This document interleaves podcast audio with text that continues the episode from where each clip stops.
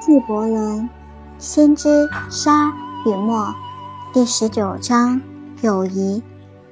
一个青年说：“给我们谈谈友谊。”他回答说：“你的朋友是你需求的回应，他是你的田地，你用友爱来播种，用感激来收获。他也是你的餐桌，你的壁炉，因为你饥渴的看他，向他寻求安宁。当你的朋友诉说他的想法，别怕你心中有个不，也别忍住那个是。”当他一言不发，你的心被停止倾听他的心，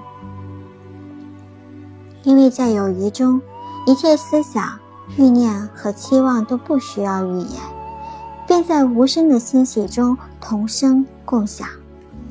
当你与朋友分别，不要忧伤，因为他不在时，你爱他最深之处会更清晰，如同登山的人从平原将高山。看得更清楚。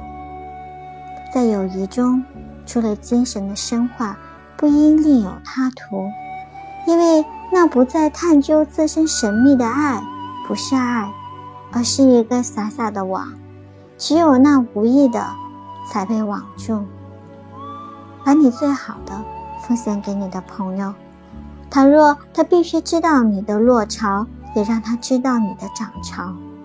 倘若你找他是为了消磨时光，那算什么朋友？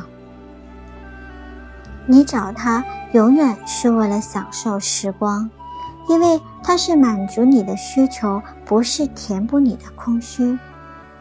在友谊的甜蜜中，要有欢笑，要分享快乐，因为在细枝末节的甘露中，心灵找到它的清晨，焕然一新。